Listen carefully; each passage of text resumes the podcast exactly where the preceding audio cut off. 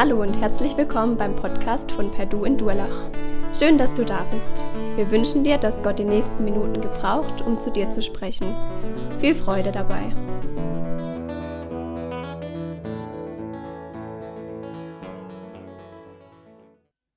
Abraham, bist du eigentlich verrückt?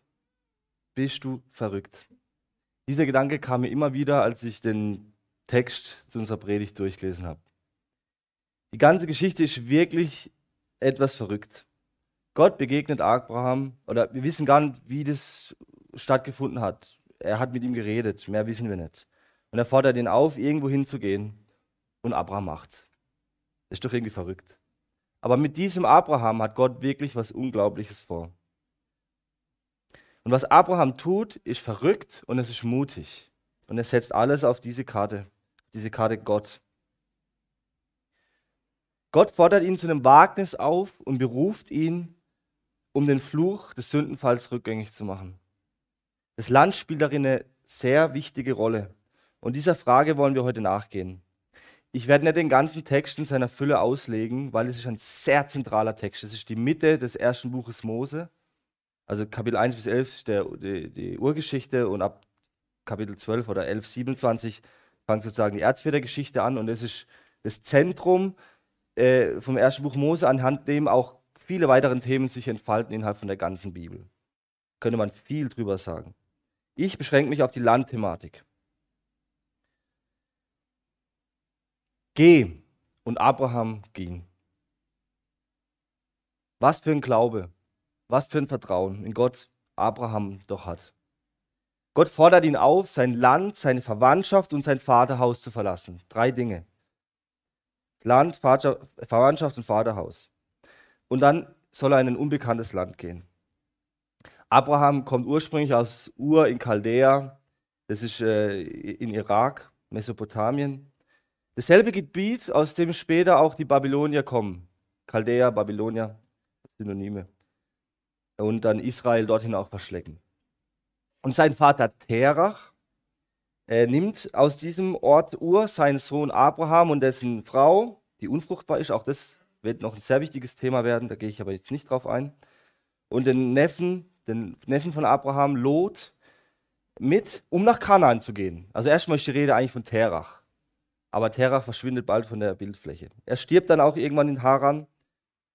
Aber in Haran, also Haran ist nicht im verheißenen Land, ist nicht in Kanaan, es ist außerhalb. In Haran spricht Gott zum 75-jährigen Abraham, urplötzlich, der bisher keine Ahnung von dem persönlichen Gott hatte, höchstwahrscheinlich, sondern anderen Götzen gedient hat, die stets mit Orten verbunden waren. Das lässt sich an manchen Namen auch äh, feststellen, die mit dem Mondkult verbunden sind und so weiter. Und Gott fordert diesen Abraham auf, in ein unbekanntes Land zu gehen. Also er ist noch nicht dort. Ne? Und die Geschichte ist schnell erzählt. Abraham geht, er verlässt sein Land, er verlässt seine Verwandtschaft, sein Vater in Haran und gehorcht dem Ruf Gottes. Und das in einem beträchtlichen Alter. Also wir reden hier nicht von einem Jungspund. Das ist schon ein bisschen verrückt. Diese Begegnung mit Gott, die muss ihn total umgekrempelt haben. Und ihm war klar, hier spricht einer, der hat Autorität. Da gibt es nur eine Antwort, die diesem großen Gott angemessen ist. Und das ist Gehorsam und Glaube an sein Wort. Er lässt fast alles hinter sich. Er geht ein extremes Wagnis ein, indem er gehorsam ist. Gerade wenn man auch im, in dem äh, altorientalischen Kontext seine Familie verlässt. Das äh, auch ein äh, großes, also den Patriarch verlässt oder den Vater.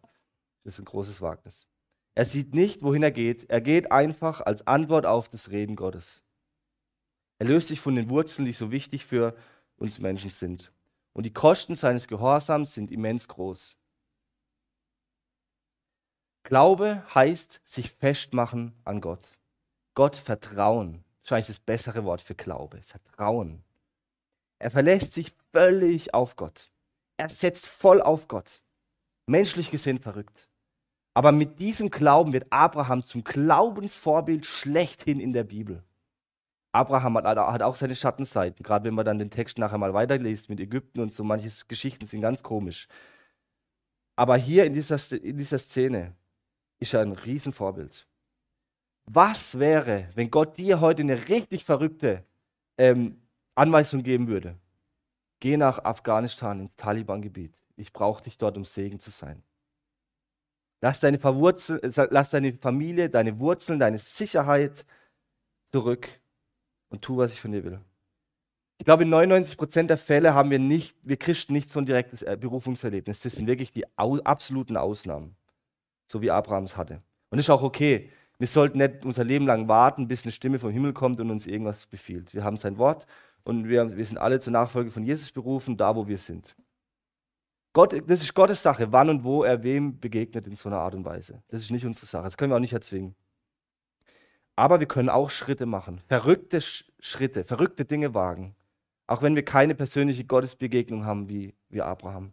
Wir können uns auch heute und hier und jetzt im, im Glauben auf unsicheres Wasser begeben. Um, auch um zu erfahren, ob Gott uns wirklich hält. Ob er uns durchträgt oder ob wir untergehen. Wir können Sicherheiten aufgeben. Kann es sein, dass wir vielleicht auch so wenig Segen in unseren Kreisen hier in Europa erfahren, weil wir, weil wir uns für alles absichern wollen? Weil wir in unser, in unser bequemes Leben auch so gewöhnt sind, was ja auch ein Riesensegen ist. Aber weil wir auch kein Risiko eingehen wollen. Weil wir unsere Sicherheit nicht allein in Gott festmachen, sondern in, in Reichtum, in Wohlstand, in Ansehen, in Bequemlichkeit, im Job, in Dinge, die das Leben halt so bietet, hier bei uns, in, unserem, in unseren Regionen. Vielleicht will Gott auch nicht von dir, dass du nach Afghanistan gehst, versteht mich nicht falsch. Aber vielleicht ist heute trotzdem auch dran, einen Weg des Glaubens einzugehen, der so viel Segen bereithält. Dieser Segen wird auch nicht immer und unmittelbar sichtbar. Als, ab Vers 10 lesen wir, dass erstmal eine Hungersnot kommt. Schon die nächste Herausforderung. Kein einfaches Leben. Gott sagt, ich will dich segnen und zack, Hungersnot. Aber wenn du dich heute ganz Gott hingibst und ihm bittest, dir deine Götter der Sicherheit auch vielleicht aufzuzeigen, dann wird er das, so meine ich, auch tun. Und wer weiß, wohin Gott dich dann führt. Durch welche dunklen Täler und auf welche unsicheren Gewässer. Aber eins kann ich dir garantieren. Du wirst Gott neu erfahren. Nicht aus dem Wohlfühlbereich heraus, sondern aus dem Wagnis, aus der Gefahr, aus der Unsicherheit. Gott ist treu. Und wer das Vertrauen mit Abraham auf ihn allein setzt, der wird nicht enttäuscht werden. Selbst wenn es menschlich gesehen zunächst ein schwieriges, ein leidvolles Leben, ein Leben in Abhängigkeit von Gott bedeutet. Eine Person, die so einen, einen Schritt des Glaubens gewagt hat, war Elisabeth Elliot. Ihr Mann Jim Elliot wurde 1956 mit nicht mal 30 Jahren in Ecuador im Dschungel fernab von jeglicher Zivilisation von Indianern ermordet, welches die Missionare versucht also diese Indianer haben die, haben die versucht, mit dem Evangelium zu erreichen. Die Missionare, ja, die fünf Stück waren es. Und zurück sind die Frauen geblieben mit den Kindern. Und so auch Elisabeth Elliot. Aber eines Tages ergab sich die Möglichkeit für sie, dass sie in diesen Stamm, in diesen Indianerstamm, die sehr kriegerisch, sehr brutal waren, äh, hineinzugehen, wie ihre Männer zuvor, mit ihrem drei Jahre alten Kind auf dem Rücken und noch ein paar weiteren Frauen, sind sie losgezogen in den Stamm zu den Mördern ihrer, ihrer Männer hinein. Sie sind dort angekommen, haben Teile der Bibel übersetzt in deren Sprache und viele sind zum Glauben gekommen. Und einer der Mörder ihres Mannes hat sogar ihre Tochter später getauft. Manche Christen haben versucht, sie davon abzuhalten, sie vor den Gefahren zu warnen. Ihre Antwort darauf war nur, solange wie das der Wille, Gottes für mich ist, ist alles andere irrelevant.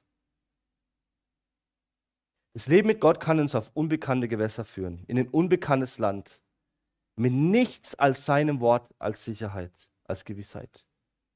Wohl dem, der sich darauf einlässt. Er wird zum Segen für die ganze Welt.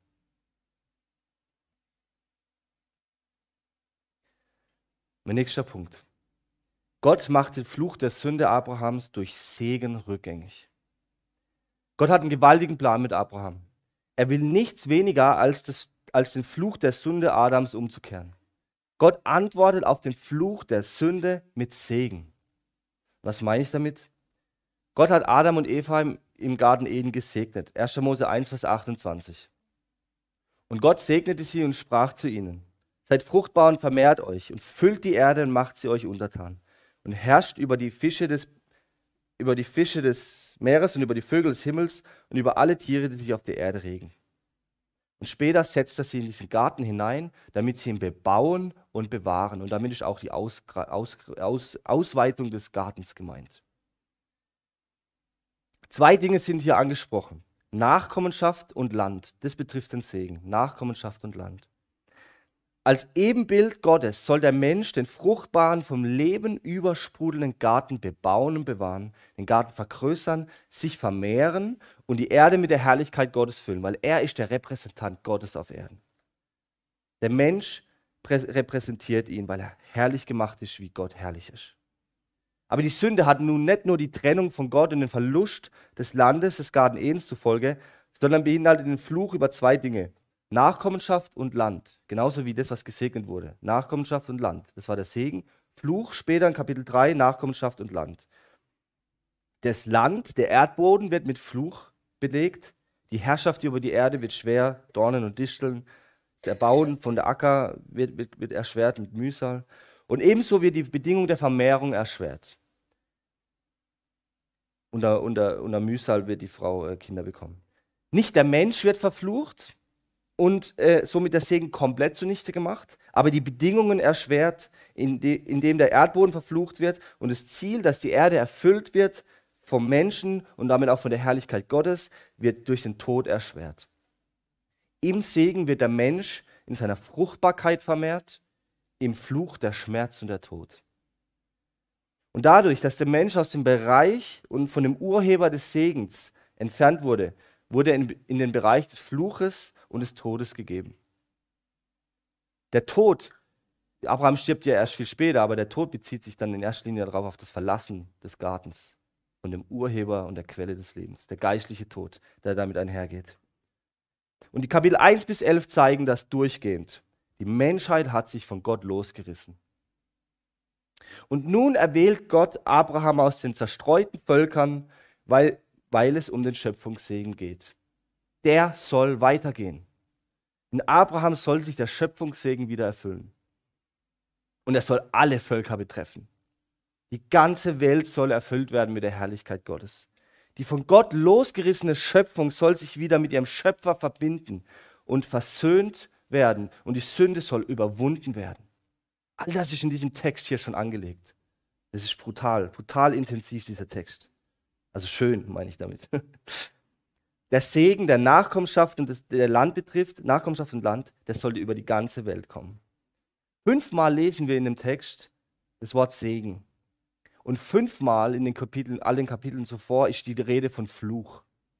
Gott dreht den Spieß um.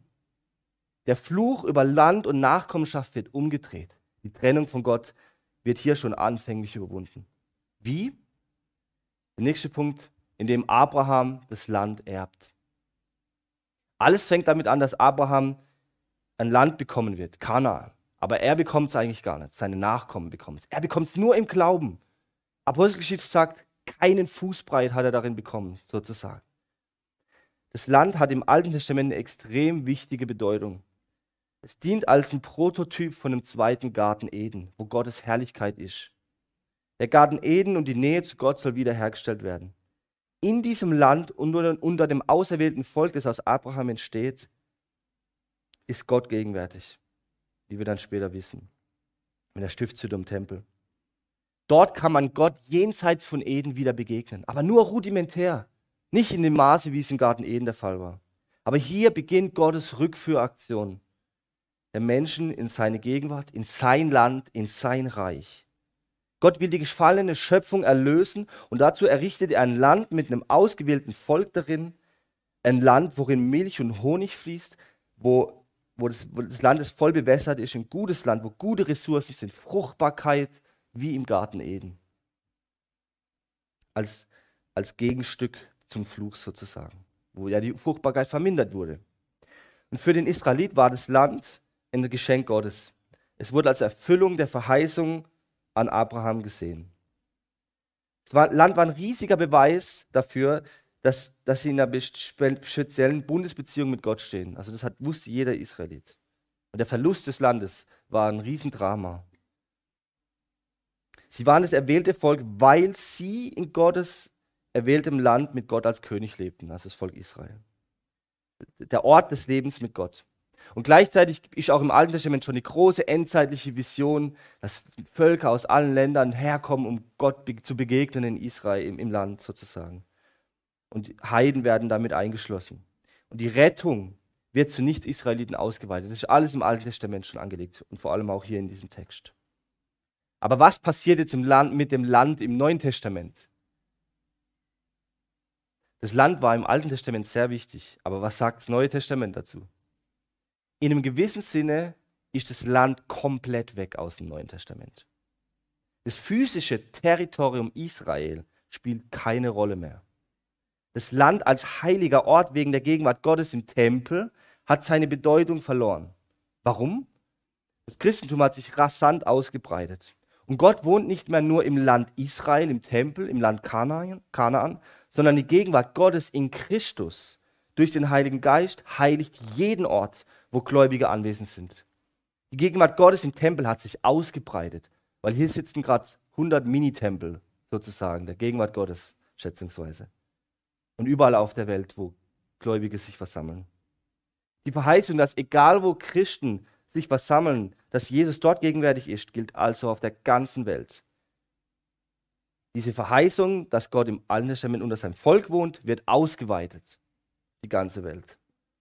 Das physische Land Israel hat keine theologische Bedeutung mehr für den Erlösungsplan Gottes. Wir beten nicht nach Jerusalem, wir beten zu Jesus, der zur Rechten Gottes im Himmel sitzt. Und das Neue Testament setzt jetzt dieses Wort in Christus ein. Und zwar als Synonym für im Land zu sein. In Epheser 2 bis 3 ist die Rede davon, dass die Heiden, die einst außerhalb von Christus, genauso wie diejenigen, die früher außerhalb vom verheißenen Land gelebt haben, die Heiden, die Nicht-Landbesitzer, die keinen Anteil am Erbe von Abraham hatten, dass sie durch das Kreuz mit hineingenommen sind. In Christus sind sie jetzt auch im Land, weil sie sind in Christus. Durch das Kreuz sind diejenigen draußen, also alttestamentlich außerhalb des Landes, nun drin. Und ihnen gelten dieselben Verheißungen wie Abraham. Die Entfernten sind nahe. Die ausgeschlossenen Heiden besitzen dasselbe Erbe wie Israel. Und was Israel durch das vererbte Land hat, haben jetzt alle Gläubigen aller Zeiten durch Christus. Christus übernimmt die Funktion des Landes. In Christus zu sein bedeutet, im Land zu sein eine Beziehung von Gott gegeben zu haben, einen Zugang zum Allerheiligsten, zur Gegenwart Gottes, ein Teil des Königreiches Gottes zu sein, eine Position der Sicherheit in Gottes Familie zu haben, aber auch eine Pflicht in Bezug auf die Erfüllung von praktischen Konsequenzen, also Verantwortung gegenüber Gleichgläubigen zu leben. Im Land galt ja eine gewisse moralische Ethik, Gebote. Und nichts weniger als das bekräftigt Jesus bis aufs Sabbatgebot ja auch im Neuen Testament, sogar verschärft es noch. Diese Moral hat sich nicht geändert. Und Jesus redet vom Reich Gottes, von der Königsherrschaft Gottes. Das ist eine Landthematik. Ein König hat ein Land. Dieses Land ist in Christus verkörpert, der als König in seinem Reich herrscht. Und damit ist das Land auch seine, sein Körper, seine Gemeinde. In diesem Land, in der weltweiten Gemeinde, wachsen Früchte des Geistes wie im fruchtbaren Land Kanaan. Früchte da waren, wo Milch und Honig geflossen ist. Dort herrscht eine Ethik der Lebensförderung, nicht des Todes, wie außerhalb des Gartens sozusagen. Eine, eine Ethik der Gleichheit und nicht der Unterdrückung und Ausbeutung, wie unter den Völkern außerhalb von Israel. Im Land, Im Land wird der Tod und die Sünde überwunden. Im Land ist Gott gegenwärtig. Dort ist wahres Leben anzutreffen. Im Paradiesland ist Segen in Fülle vorhanden, als Umkehr, Umkehrung vom Fluch der Sünde. Und doch zielt es alles noch auf eine vollkommen neue, zukünftige Schöpfung. Der Hebräerbrief drückt es so aus. Er schreibt von Abraham, bitte einblenden. Er, also Abraham, erwartete die Stadt, die Grundlagen hat, deren Baumeister und Schöpfer Gott ist.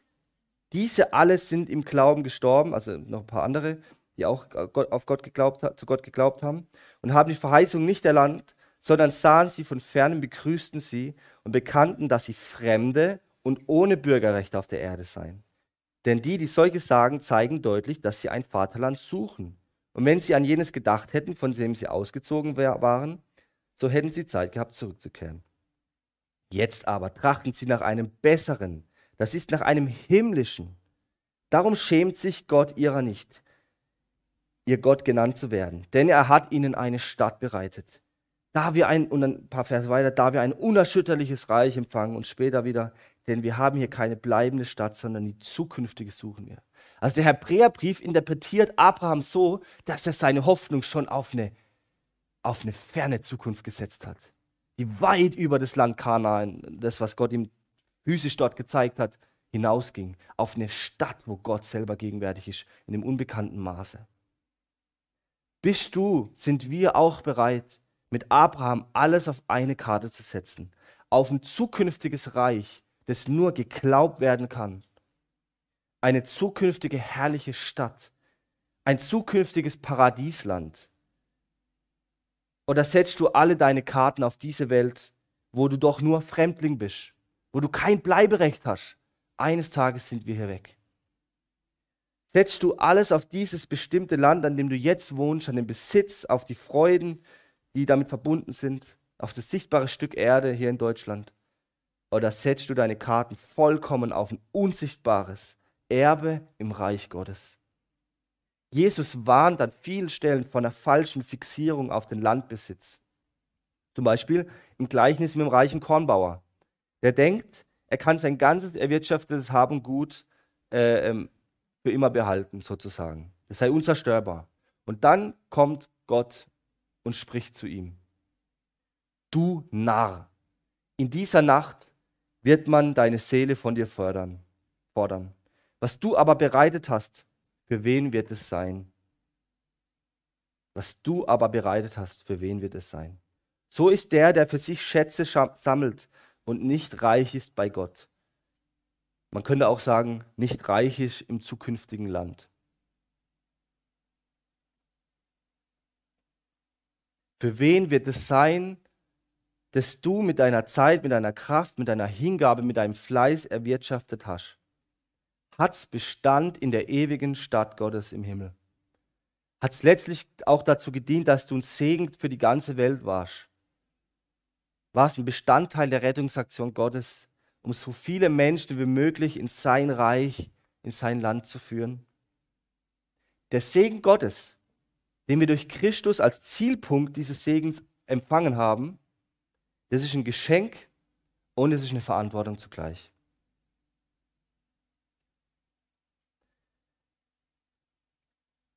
Das Land muss im Glauben eingenommen werden.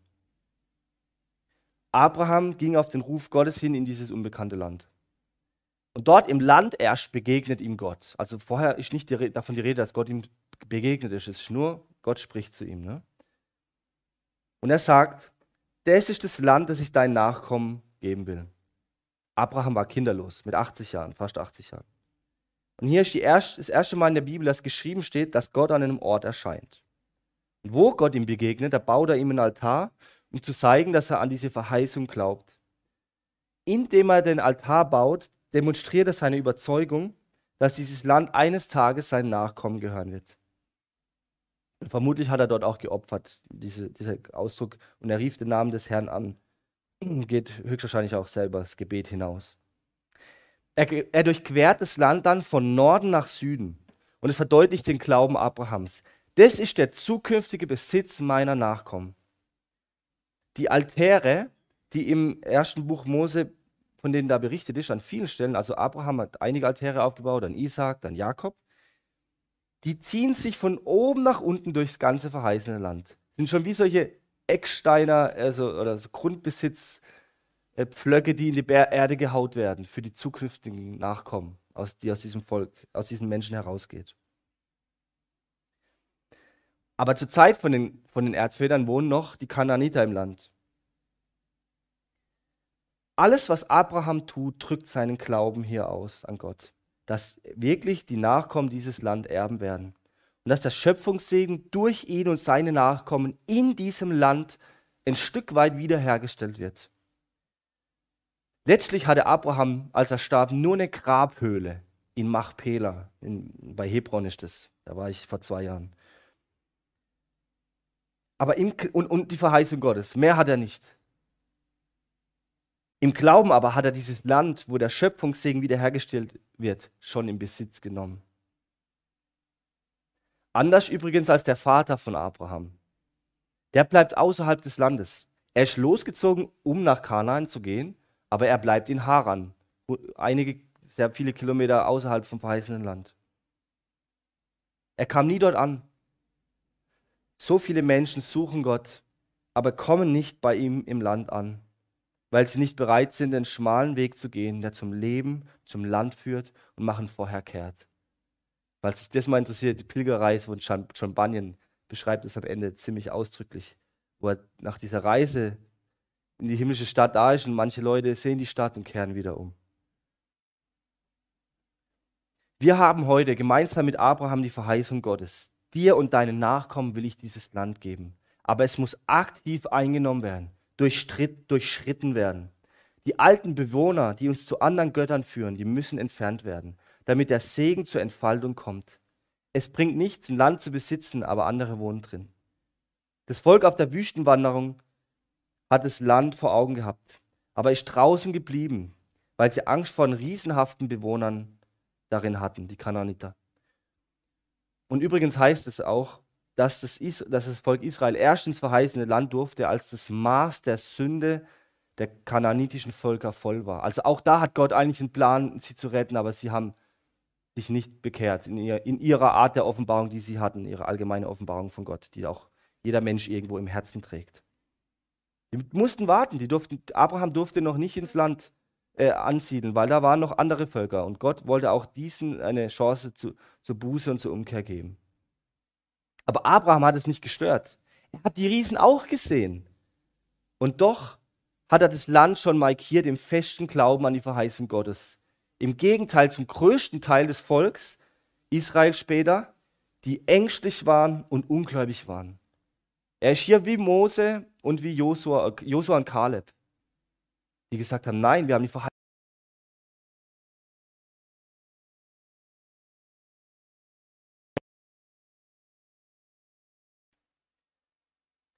Wenn wir das Land in seiner tiefen Symbolik auch als Bereich der Herrschaft Jesus in unserem Leben sehen, dann müssen die alten Herrscher des Landes raus. Immer mehr Bereiche unseres Lebens müssen mit Altären der Gegenwart Gottes bedeckt werden, wo Gott gegenwärtig und präsent ist. Denn mit der Gegenwart Gottes in unserem Leben, so wie im Garten Eden, kommt der Segen zurück.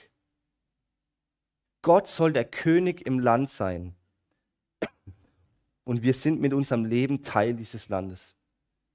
Gottes Herrschaft soll ausgebreitet werden. Ein Segen soll ausgebreitet werden. Ian Thomas sagt mal, sagte einmal, Kanaan ist nicht ein Symbol für den Himmel irgendwann in der Zukunft. Ich würde jetzt ergänzen, doch auch, aber nicht nur, sondern für Christus selbst, der sein siegreiches Leben heute durch dich leben will. Bist du im Lande der Verheißung, dann sollst du im Leben herrschen, herrschen durch den einen, Jesus Christus. Ich komme zum Schluss. Gott beruft und segnet Abraham, um den Fluch der Sünde rückgängig zu machen. Er führt ihn dabei in einem großen Vertrauenswagnis in ein Land, wo er besonders gegenwärtig sein will, inmitten der Nachkommen Abrahams. Und doch ist es auch nur eine Übergangsstation, den der Garten Eden sozusagen im Land, Land Kanaan repräsentiert. Und diese, diese, dieses Land soll eines Tages auf die ganze Schöpfung ausgebreitet werden und die ganze Schöpfung umschließen. Wie wir dann in den letzten Kapiteln der Bibel sehen, in der Offenbarung, wo der Garten plötzlich nicht mehr nur ein Garten ist, sondern eine befestigte Stadt, die herrlich ist, mit funkelnden Diamanten und Juwelen und Gold. Und wo alle die wohnen, die sich Gott hingegeben haben. Alle Menschen sollen die Möglichkeit haben, an dieser Schöpfung, an dieser neuen Schöpfung, an diesem neuen Land Anteil zu bekommen. Und wir heute sind mit Abraham herausgefordert, unser Leben auf das endzeitliche himmlische Land auszurichten, seiner Verheißung zu glauben, indem wir heute unser Leben ganz unter die Königsherrschaft Jesu stellen und so zu einem Kanal des Segens werden, damit die Grenzen des Königreichs Jesu ausgeweitet werden. Amen.